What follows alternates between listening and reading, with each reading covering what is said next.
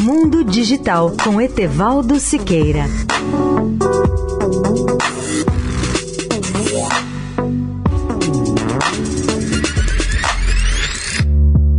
Olá, ouvintes da Eldorado.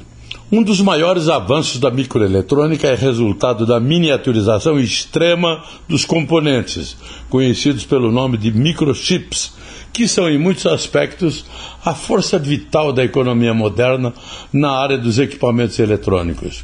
Alguns desses microchips são tão pequenos e tão complexos que podem associar mais de 50 bilhões de minúsculos transistores.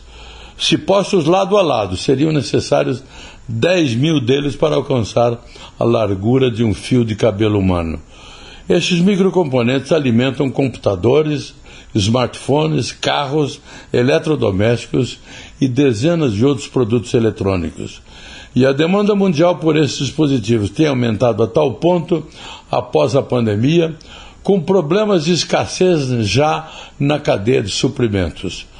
Aliás, a falta de chips está alimentando a inflação e levantando alarmes de que os Estados Unidos estão se tornando muito mais dependentes de chips fabricados no exterior.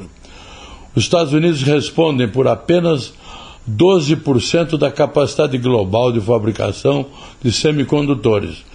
E quanto aos chips mais avançados, 90% deles vêm de Taiwan. A Intel, que busca restaurar a sua liderança de longa data na tecnologia de fabricação de chips, está fazendo uma aposta de 20 bilhões de dólares que poderá ajudar a aliviar o déficit mundial de chips na fábrica que está construindo nos Estados Unidos. Leia o artigo no portal mundodigital.net.br. Etevaldo Siqueira, especial para a Rádio Eldorado. Mundo Digital com Etevaldo Siqueira.